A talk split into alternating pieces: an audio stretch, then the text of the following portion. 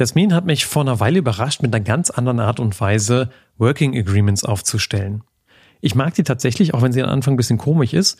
Das ist was fürs Handwerkszeug eines jeden Agile Coach. Deswegen viel Spaß beim Hören dieser Folge. Herzlich willkommen zum Agile Growth Podcast, dem Podcast für alle Agile Interessierten mit hilfreichen Ideen und erprobten Werkzeugen, die dich weiterbringen. Von und mit den Two Agilists. Herzlich willkommen zu einer neuen Folge vom Agile Growth Podcast und wir sind Jasmin und Kai. Und wir helfen Menschen dabei, die Versprechen agiler Vorgehensweisen in der Praxis einzulösen, ohne IT-Wissen vorauszusetzen. Ja, und dass man diese Versprechen in der Praxis auch einlösen will, ich glaube, dafür ist es allerhöchste Zeit, denn die meisten Scrum-Implementierungen da draußen haben doch so ihre Schwierigkeiten. Aber wir stecken da den Kopf nicht in den Sand, denn wir sehen auch immer wieder Teams, die sehr nativ und sehr motiviert nach Scrum arbeiten. Insofern nehmen wir daher auch so den Kraftstoff, um mit all den Teams zu arbeiten da draußen, die irgendwo anders noch stehen.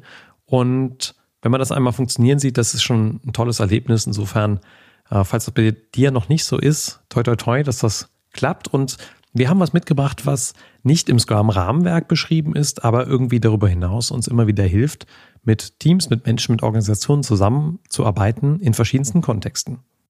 Und es ist ein Thema, das ist vielleicht ein bisschen schwierig am Anfang oder fühlt sich komisch an. Nämlich Team Agreements oder Teamvereinbarungen. Und wenn wir darüber reden mit Kunden, dann entgegnet uns oft so diese Meinung von, ganz ehrlich, professionelles Miteinander ist ja wohl das Natürlichste auf der Welt. Ja, ist es und nein, ist es nicht. Deswegen macht es total viel Sinn, solche Teamvereinbarungen zu treffen.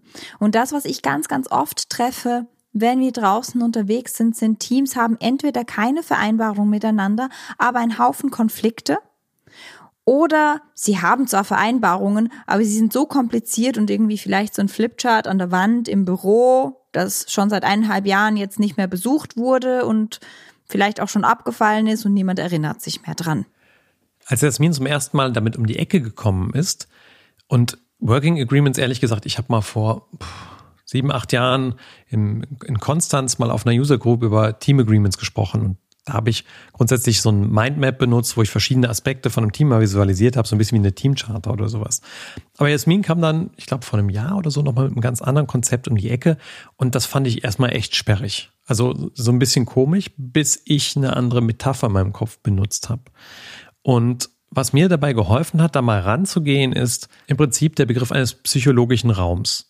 Was kann ich mir darunter vorstellen? Also, wenn ich so draußen rumlaufe, wenn wir in unser Lieblingscafé gehen, das ist eine alte Rösterei, da steht also so ein Röstofen drin und irgendwie Kaffeesäcke und so weiter. Und dieser Ort hat eine ganz bestimmte Ausstrahlung auf mich. Da ist also etwas, das sind Gegenstände, da ist eine Haltung der Gastgeber da drin, das hat eine Atmosphäre, könnte man auch sagen. Und wenn ich in die Reinigung gehe, dann habe ich da eine ganz andere Atmosphäre. Das ist eher klinisch, das riecht auch irgendwie ein bisschen chemisch. Da sind die Menschen auch irgendwie nett, aber es ist eher eine kurze Transaktion. Ich stehe da kurz an der Theke.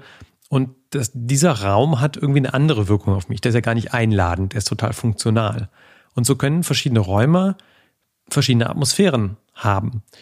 Und das ist bei einem psychologischen Raum für mich nicht anders. Gerade haben wir ja ganz viel so digitale Meetings. Vielleicht hast du das auch noch als unser Zuhörer gerade. Und auch da hat jedes Meeting eigentlich so seine eigene Atmosphäre, abhängig von dem, der dann einlädt. Also man könnte sagen, der psychologische Raum ist anders gestaltet. Und so einen psychologischen Raum, um den zu gestalten, also um da irgendwie die Kaffeeröstmaschine reinzustellen oder das Fließband, was die Hemden irgendwie lang bringt, dazu kann man eine Leitfrage benutzen, die erstmal so ein bisschen esoterisch daherkommt, aber ganz viel Wirkung hat.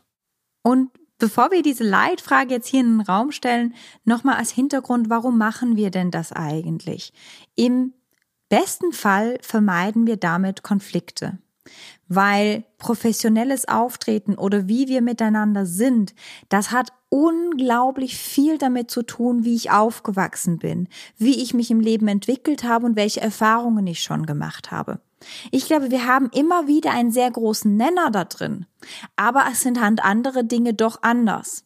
Und wenn wir die nicht besprechbar machen, dann birgt das einfach ein riesengroßes Potenzial für Konflikte, Missverständnisse und vor allem dann auch für ein Team, das einfach nicht so performant sein kann, wie es sein könnte. Und mit performant meine ich jetzt nicht unbedingt nur leistungsstark, sondern auch, dass sich die Leute wohlfühlen, dass sie da bleiben wollen, etc. So deswegen macht es einfach Sinn, die Dinge besprechbar zu machen.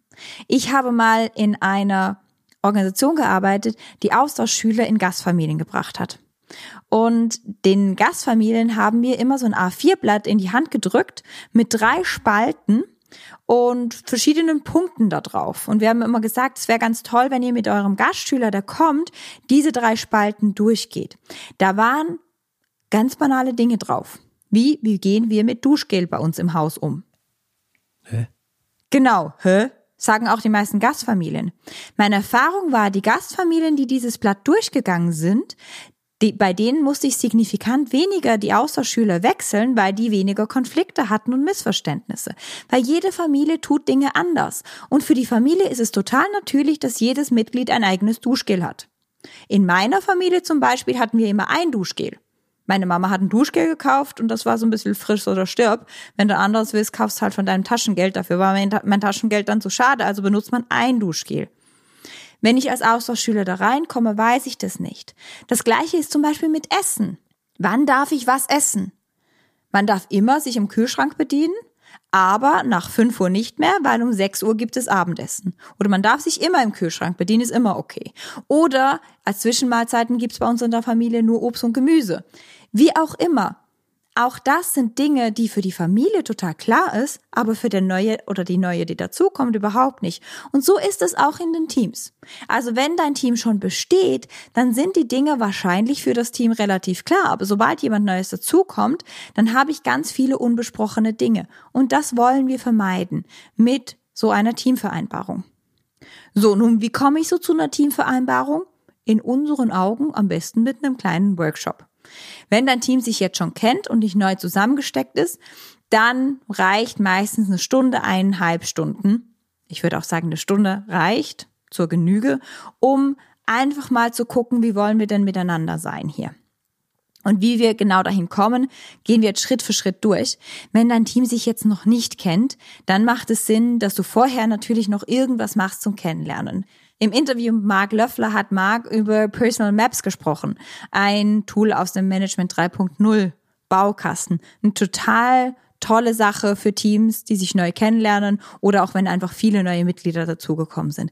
Irgend sowas macht Sinn, vor einem Teamvereinbarungsworkshop zu machen oder in Zusammenhang mit einem Teamvereinbarungsworkshop, damit wir einfach die, eine, eine gute Basis haben, um dann wirklich ran an den Speck gehen zu können. So, und wenn die Leute dann angekommen sind, sich kennengelernt haben, dann geht's eben um die primäre Frage und die kannst du in allen möglichen Kontexten einsetzen, nämlich wie wollen wir hier zusammen sein? Also welche Atmosphäre wollen wir zusammen kreieren, könntest du auch fragen. Die Fragen benutze ich ja entweder parallel zueinander oder mal die eine, mal die andere, je nach Kontext. Aber das beschreibt eben, und das kriege ich dann von den Teilnehmenden, kriege ich entsprechende Kriterien, wie dieser Raum sein soll, wie der psychologische Raum sein soll. Und wir machen das manchmal zu Beginn von einem Training und fragen, wie, wie wollen wir innerhalb dieser drei Tage hier miteinander sein? Und dann beschreiben das die Leute und wir können gucken, ob das zu unseren Erwartungen als Front of the Room Leader entsprechend passt, also als Trainer, oder eben nicht. Und die gleiche Frage stelle ich auch in einem Scrum-Team, wie wollen wir hier miteinander sein? Und nachdem ich das getan habe, dann kann ich, wenn jemand dagegen verstößt, das Team richtig schön drauf festnageln. Nein, dann kann ich natürlich das Teamgewissen spielen und sagen, guck mal, wir wollten doch ursprünglich so und so habt ihr gesagt, wollt man damit umgehen, haben wir jetzt nicht gemacht. Was ist damit? Ist unsere Team Agreement irgendwie Mist oder müssen wir da entsprechend unser Team Agreement anpassen? Genau. Wenn das für dein Team ganz neu ist, dieses Thema, und das sich ein bisschen komisch anfühlt, dann macht es manchmal Sinn, dass wir noch einmal einfach auch aufklären und sagen, guck mal, wir machen das aus dem und dem Grund. Und die Gründe haben wir dir ja gerade genannt. Aber diese Frage mal in den Raum zu stellen, wie wollen wir miteinander sein? Welche Atmosphäre wollen wir miteinander kreieren? Und dann lassen wir die Leute sammeln, sei das auf einem Miro-Board oder auf einem Mural-Board, wenn wir es digital machen, oder halt wirklich mit Post-its an der Wand. Und meistens sind da ja auch ganz viele Doppelungen drin. Da darfst du dir auch irgendeine Moderationsmethode überlegen, damit dich jetzt nicht jeder sagt, wir wollen irgendwie auf Augenhöhe miteinander agieren. Aber gerade so Punkte wie, wir wollen auf Augenhöhe miteinander agieren, die frage ich dann ganz gerne nach. Weil auf Augenhöhe miteinander agieren, das kann für jeden was ganz anderes bedeuten. Das heißt, das fra da frage ich sehr gerne nach, was bedeutet denn auf Augenhöhe miteinander agieren für euch? Und gehe da in die Diskussion rein. Auch Dinge wie, wir wollen respektvoll miteinander sein. Ja, was bedeutet denn respektvoll? Bedeutet respektvoll, dass wir einander ausreden lassen? Bedeutet respektvoll, dass ich mit meiner Meinung nicht zurückhalte, weil es nötige Informationen für mein Gegenüber beinhaltet, obwohl das vielleicht einen anderen verletzen könnte? Also respektvoll kann ganz, ganz viel bedeuten. Also all diese eher schwammigen Dinge, möchte ich gerne diskutierbar machen, in den Raum bringen, miteinander wirklich ein gemeinsames Verständnis entwickeln, wie wollen wir hier miteinander sein. Und Kai und ich machen das nicht nur mit den Teams, mit denen wir arbeiten und mit den Kunden, mit denen wir arbeiten, in den Trainings, wo wir sind, sondern wir machen das auch miteinander. Weil so Team Agreements oder bei uns ist es eher eine Ehevereinbarung, wie wollen wir gerade miteinander sein, was für eine Atmosphäre wollen wir kreieren, das muss sich und darf sich und wird sich wandeln. Ich habe andere Bedürfnisse zu anderen Zeitpunkten. Und wir sind auch anders miteinander, ob wir jetzt als Businesspartner unterwegs sind, ob wir im Co-Coaching unterwegs sind oder im Co-Training unterwegs sind oder ob wir als Ehepaar und Eltern unterwegs sind. Und das besprechbar zu machen, was, was ist gerade wichtig für mich? Wie wollen wir hier miteinander? Was für eine Atmosphäre wollen wir kreieren? Und ich glaube, wir haben das auch letztens gemacht. Wir haben jetzt ja unseren ersten Mitarbeiter eingestellt, der hier freundlicherweise unsere Podcasts schneidet. Und da haben wir diese Frage auch gestellt. Wie wollen wir hier miteinander sein? Habe ich das richtig im Kopf an der Wand? Oder war das eine andere Frage? Was brauche ich um? Hm? Nee, das war die Frage. Wie wollen wir miteinander sein? Und dann hatten wir als zweite Frage, was gibt es Wichtiges noch zu wissen? Und das war auch eine Frage, die in unserem Fall zu sehr viel verletzlichen Aussagen auch geführt hat, weil es einfach wichtige Dinge gibt, über mich zu wissen für meine Arbeit. Also zum Beispiel bei mir gibt es zu wissen etwas, was ich gar nicht an mir mag. Ich bin nicht unbedingt die verlässlichste Person. Das heißt nicht, dass ich etwas nicht mag oder nicht tue, weil ich es nicht mag oder weil ich faul bin, sondern weil ich ganz oft einfach ganz, ganz, ganz viele Dinge auf dem Kasten habe und in meinem Kopf überlege, was ich antworten würde auf eine E-Mail oder eine SMS oder so und es dann einfach nicht mehr tue, weil es in meinem Kopf abgehakt ist. Meine Schwester kann ganz gut damit umgehen. Die schickt mir dann irgendwie so einen halben Tag, nachdem sie eine SMS geschickt hat, so ein Ping und dann irgendwann mal nochmal ein Ping und dann wird das irgendwann mal bisschen schneller, dann vergesse ich es auch nicht. Also das muss man einfach über mich wissen. Das beschämt mich so, weil ich mag das wirklich nicht an mir, aber in der Zusammenarbeit ist das ganz wichtig, weil sonst könnte ja sein, dass unser Mitarbeiter, der Michael, mir irgendwie eine Nachricht schickt, keine Antwort bekommt und dann das Gefühl hat, oh ja, die, Jasmin mag mich ja einfach nicht. Obwohl das gar nichts damit zu tun hat. Es hat wahrscheinlich was damit zu tun, dass ich gerade irgendwie zwei Kunden an dem Tag bedient habe oder zehn Tage, im, äh, zehn Stunden im Trainingsraum stand und danach die Zeit mit den Kindern verbracht habe und es einfach vergessen habe und das mir auch total leid tut. Ja, und so hilft das dann gemeinschaftlich, das zu verstehen.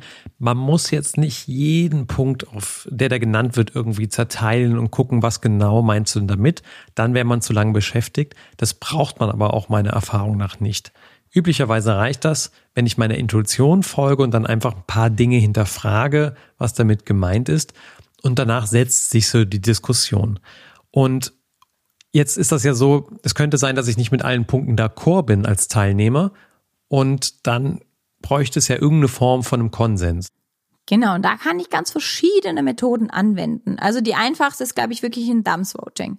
Sind die Punkte, die da drauf sind, für mich in Ordnung und werde ich auch entsprechend handeln? Daumen hoch ja, Daumen runter nee.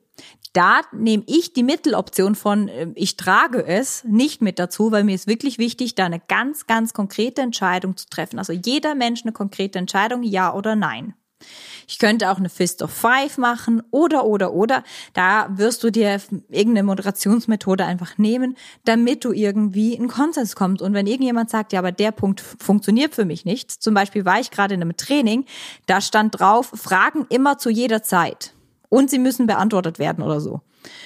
Und ich war mit dieser Gruppe jetzt schon länger unterwegs, wo ich einfach gesagt habe, sorry Leute, aber da bin ich nicht dabei. Weil ich bin hier, um Coaching zu lernen. Und wenn wir ständig nur Fragen beantworten und teilweise zwei Stunden irgendwie in einem QA hier verbringen, da kann ich auch ein Buch lesen. Das ist nicht das, was mir Wert bringt. Und dann konnten wir es diskutieren. Wie gehen wir mit den Fragen um? Wann werden Fragen gestellt? Oder werden Fragen zum Beispiel, wurden sie da dann in die Office Hours verschoben, wo nicht mehr alle dabei waren? War dann eine super Lösung. Was ich dann und Kai auch weitermache, ist, dass wir das Agreement nochmal so ein bisschen anreichern, wenn gewisse Punkte nicht genannt wurden, wo wir einfach wissen, die sind wichtig. Da unterhält man sich nicht, nicht wirklich drüber. Und zum Beispiel ein Punkt, den wir ganz, ganz oft nennen, ist, wann wollen wir erreichbar sein? Was ist unsere Erwartung an erreichbar sein? Das haben wir auch mit unserem Mitarbeiter, mit dem Michael geklärt, weil es kann sein, dass Kai und ich um 9 Uhr, um 10 Uhr abends Nachrichten schreiben. Einfach weil wir da gerade Zeit und Kapazität haben zu arbeiten und Bock haben. Kann sogar sein, dass Kai um 2 Uhr nachts Nachrichten schreibt, weil er da gerade Kapazität und Bock hat zu arbeiten. Wir erwarten aber von keinem Mitarbeiter, dass er um 2 Uhr nachts zurückschreibt und auch nicht um 10 Uhr abends, sondern dann halt am nächsten Tag, wenn man wieder arbeitet. Und so ist es für jedes Team unterschiedlich. Haben wir eine Kernzeit zwischen 9 und 15 Uhr, möchten wir gerne eine Antwort innerhalb von einer Stunde, wenn wir die Pausen haben in Meetings oder so. Wie auch immer. Es ist wichtig, das bewusst zu machen, weil sonst sind wir ganz schnell, gerade in dieser digitalen Welt, auf einem 24 Stunden, sieben Tage die Woche Arbeits-On-Modus. Und das ist ungesund für jeden. Also hier auch die Erwartungen zu klären. Etwas, was auch super wichtig ist zu besprechen und besprechbar zu machen, ist, wie wollen wir überhaupt miteinander kommunizieren. Und da gibt's unterschiedliche Präferenzen. Also wenn man was von mir möchte, dann ruft man mich am besten an. Habe ich schon erzählt, ne? Ich vergesse viel. Wenn du mich anrufst und mich am Ohr hast und ich rufe auch zurück, dann wird das easy. Wenn du schriftlich mit mir kommunizierst, wird schwieriger. Auf Teams wahrscheinlich noch eher. Wenn du mir eine E-Mail schickst, erwart dann eine Antwort irgendwas zwischen drei Tagen und einer Woche. Früher komme ich nicht dazu. Solche Sachen sollten, müssten kommuniziert werden. Es gibt Teams, die sind ständig auf Slack oder Teams in einem Chatkanal. Es gibt Teams, die kommunizieren über Jira-Tickets und es funktioniert für sie. Habe ich noch selten gesehen, aber es funktioniert auch für gewisse Teams. Ähm, es gibt Teams, die wollen lieber, dass man sie anruft. Oder es gibt Leute in einem Team, die wollen lieber, dass man sie anruft und nicht über Chat das besprechbar zu machen. Was sind die individuellen Präferenzen und was ist so der Nenner, den wir als Team haben? Wie kommunizieren wir? Wann kommunizieren wir? Und was kommunizieren wir wo? Es gibt einen weiteren Aspekt, der häufig sinnvoll ist zu klären, nämlich das Konfliktverhalten. Wie wollen wir miteinander im Konflikt sein? Könnte eine spezifischere Frage sein, die stelle ich auch ganz oft in so Einzelcoaching-Vereinbarungen, weil ja doch jeder eine eigene Prägung hat wie man mit Konflikten umgeht. Ja, vielleicht sind früher Konflikte einfach immer unter den Teppich gekehrt worden ähm, in deiner Kindheit. Vielleicht sind sie immer laut ausgetragen worden und haben dich eher verschreckt. Je nachdem, was du da also an Sozialisierung erfahren hast, bist du sehr anders drauf, was Konflikte angeht. Und ja, wo Menschen zusammenarbeiten, gibt es einfach Konflikte. Wir kommen da nicht drum herum. Insofern wäre das ganz gut, das mal so klären. Um mal, mal ganz konkretes Beispiel zu machen. Ich hatte mal einen Product Owner, mit dem habe ich zusammengearbeitet. Den habe ich das gefragt, hey, wenn wir jetzt einen Konflikt kriegen über diese Einführung von agilen Methoden, wie wollen wir da miteinander sein? Und da meinte der so, du, ähm, wir, wir klären das folgendermaßen, ich, ich gehe ganz gern laufen und äh, bring doch deine Sportschuhe mit, dann können wir einfach eine Runde laufen gehen, wenn es was zu klären gab. Und wenn der mich dann gefragt hat, ob ich mit ihm eine Runde joggen gehe, dann wusste ich, der will jetzt nicht mit mir Sport machen, sondern der hat ein Thema auf der Brust. Und ja, dann sind wir runter in den Fitnessraum von der Company gegangen, haben uns die Laufsachen angezogen und sind eine schöne Strecke durch die Natur gejoggt und haben dabei einfach geklärt, was gerade anstand. Und diese Vereinbarung war Gold wert, weil wir einfach uns immer wieder auf eine sehr angenehme Weise da aligned haben und äh, neue Perspektiven ausgetauscht und Lösungen gefunden haben. Also daran kann das münden, wenn man sich da klar drin ist, wie sind wir im Konflikt miteinander, weil da hat jeder einfach andere Präferenzen und deswegen finde ich das unglaublich wichtig, das zu klären. Also auch spreche ich Leute vor versammelte Mannschaft auf was an. Das ist für gewisse Teams völlig in Ordnung. Für andere Teams ist es Gesichtsverlust und des Todes. Feedback wird im Zweiergespräch gegeben. Haben wir schon alle Kompetenzen, um Feedback zu geben? Oder brauchen wir da vielleicht nochmal einen Impuls von einem Scrum Master oder von einem Trainer etc.? So Dinge kann ich da auch einfach noch klären. Das ist Gold wert. Das kann ganz, ganz viel böses Blut verhindern. Was ich noch klären kann, so als Extrapunkt, und die, die das kennen, merken so unsere Art, ein Teamvereinbarung zu moderieren, ist sehr ORSC angehaucht. Bei ORSC würde ich noch ein Leaders Agreement machen. Das heißt, ich würde noch fragen, und was braucht ihr von mir als Scrum Master, damit ihr euch so verhalten könnt? Also was, was braucht ihr von mir als Scrum Master, damit wir gemeinsam diese Atmosphäre kreieren? Was ist da mein ganz spezieller Part aufgrund meiner ganz speziellen Rolle da drin? Das empfinde ich als Scrum Master oder als Agile Coach immer sehr, sehr fruchtbar, weil da kann ich abklären, was sind denn wirklich die Anforderungen meines Teams an mich und wo darf ich einschreiten und wo sollte ich auch mal einfach den Lauf lassen. So, und da bin ich letztens über so ein Miro-Frame gestolpert. War ein digitaler Workshop. Und da waren dann ganz viele hingekritzelte mit einem Stift Unterschriften unter so einer Teamvereinbarung drunter. Da habe ich immer ein bisschen geschmunzelt und gedacht, so, okay, das ist ja lustig, dass man es auch digital macht. Ich kannte das schon so auf dem Flipchart, dass man dann nachher unterschreibt, weil die Unterschrift ist ja doch was sehr Persönliches, wo man auch für was einsteht, meistens irgendwie Verträge oder sowas. Und ja, man kann auch ein Team darum bitten, sich entsprechend zu dieser Teamvereinbarung zu committen, also dass man sich darum kümmert, dass sie existiert und sie anspricht, wenn sie verletzt wird, damit die eben eine Rolle spielt und eine Relevanz. Das ist so ein kleiner Hack, den kann man machen, wenn man den Eindruck hat, es ist jetzt wichtig, dass das Ganze noch mehr Stellenwert bekommt und noch eher berücksichtigt wird. Ich persönlich mag den nicht so gern, muss ich zugeben. Also ich habe den so noch nicht benutzt, aber ich sehe den durchaus bei Jasmin und bei anderen ähm, Coach-Kollegen, die das immer mal wieder machen. Ähm, vielleicht eine Einladung an mich, das mal auszuprobieren, wie das auf mich wirkt.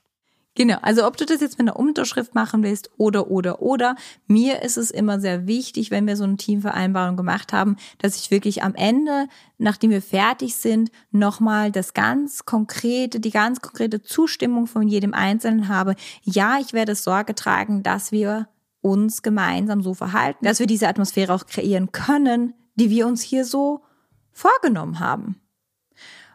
Und dann kommt auch schon das Ende dieses Workshops. Ich mag, mag da einfach ein achtsames Ende. Ich würde mit irgendeiner Checkout-Frage aufhören, wenn ich Zeit habe. Vielleicht sowas wie, was ist dein bester Wunsch für die Zukunft dieses Teams? Oder auch einfach nur ein Roti oder was auch immer, wenn ich weniger Zeit habe. Aber irgendein bewusstes Ende, um das Ganze abzurunden, ist ganz schön. Und jetzt kommen wir in dieser Folge noch ganz kurz zu den Dingen, die du als Scrum Master oder HR Coach vielleicht beachten kannst, wenn ihr so eine Teamvereinbarung hast, habt und auch was deine Rolle in diesem Workshop drin ist. Wenn ich so eine Session moderiere, dann achte ich vor allen Dingen darauf, nachdem ich die Frage gestellt habe, den Raum erstmal aufzuhalten. Und aufhalten heißt dann für mich rausgehen aus der Aktivität und innerlich bis 100 zählen, damit ich nicht zwischendurch interveniere. Denn die Frage ist so ungewohnt, dass die erstmal einen kleinen Anlauf braucht bei den meisten Leuten, mal darüber nachzudenken, was genau meint er jetzt mit, wie, welche Atmosphäre kreieren wir hier? Und dann kommen aber die Ideen, wenn man den Raum offen hält. Und wenn er wirklich nicht entsteht, wenn, bis ich bis 100 gezählt habe, dann kann ich nochmal nachformulieren oder mal ein Beispiel machen oder sowas in die Richtung. Habe ich bisher aber nie gebraucht. Also das ist so der Job, den es dafür braucht, dann einfach das Feld offen zu halten und danach natürlich zu hinterfragen, meinen Impulsen zu folgen und mich um den Konsens zu bemühen und vielleicht noch ein Commitment, wenn ich das dann haben möchte, um dann die Session entsprechend zuzumachen. Und was danach passiert mit dieser Teamvereinbarung ist, dass wir sie immer mal wieder angucken. Also natürlich ist als Scrum Master meine Aufgabe darauf zu achten, dass wir uns auch entsprechend verhalten, beziehungsweise die dem Team auch immer mal wieder fortzusetzen und zu sagen, ist es denn das noch? Oder haben wir andere Vereinbarungen? Insbesondere wenn neue Mitglieder dazukommen, dass wir die gemeinsam nochmal angucken. Vielleicht erkläre ich die dann nicht als Scrum Master, sondern irgendjemand anderes aus dem Team oder das Team selber erklärt diese Dinge, die da draufstehen. Oder wir passen sie an, wenn wir merken, ja, nee, aber irgendwie über Chat kommunizieren ist total doof, weil dann kriegen wir ständig irgendwelche Bimmel-Nachrichten. Lass uns lieber über kommunizieren oder irgendwie anders. Dann passen wir die an und dann kann ich und darf ich die als Scrum Master immer wieder hervorholen, damit das ein lebendes Dokument wird. Also in meiner Coaching-Ausbildung, wo wir ganz intensiv auch damit gearbeitet haben, haben wir die jeden zweiten Tag angeguckt. Und ganz oft war, nö, passt für mich, müssen wir nichts ändern. Aber manchmal war auch so, ja, der Punkt fehlt irgendwie noch, den müsste noch mit drauf oder der Punkt muss runter, weil das schaffen wir nicht und das passt auch nicht zu unserer Gruppe. Also, dass man da wirklich sehr bewusst damit umgeht und diese Teamvereinbarung auch immer wieder anguckt. Weil wenn wir das eine One-Off-Übung machen, dann ist es eher lächerlich und dann bringt es weder dem Team was noch uns selber und dann ist es eher eine Zeitverschwendung gewesen. Jetzt habe ich ja eben gesagt, äh, Unterschriften auf so einem Team Agreement ist nicht so mein Ding, aber du kannst anders an Jasmin und meine Unterschrift drankommen, wenn du das möchtest. Und zwar verlosen wir eins unserer neuen Bücher, Scrum Training heißt das. Da geht es darum, wie du als agiler Coach entsprechend die Trainerfacette stärken kannst in dir selbst. Wenn du uns bis zum Jahresende 2021 einen Themenwunsch für diesen Podcast schickst, also was ist eine Folge, die würdest du gerne mal hören, unter dem Stichwort Buch, dann kommst du in den Lostopf rein und zum Jahresende, quasi so Silvester, machen wir den Lostopf dann und schauen, oder Neujahr, ne, ist ja dann schon rum das Jahr, gucken wir, wer entsprechend das signierte Buch hier von uns bekommt. Insofern freuen wir uns, dass du zugehört hast. Übrigens gibt's auch einen Textartikel zu dem heutigen Podcast, wo das nochmal alles in Ruhe aufgeführt ist, wie du das für dich machen kannst. Und den verlinken wir hier auch entsprechend in den Show Notes, dass du den entsprechend für dich hast, wenn du das mal anwenden möchtest. Wir freuen uns total auf ein Däumchen hoch, ein Teilen, ein Kommentar, wenn dir diese Podcast-Folge gefallen hat und wünschen dir eine wunderbare Zeit. Bis zum nächsten Mal. Tschüss.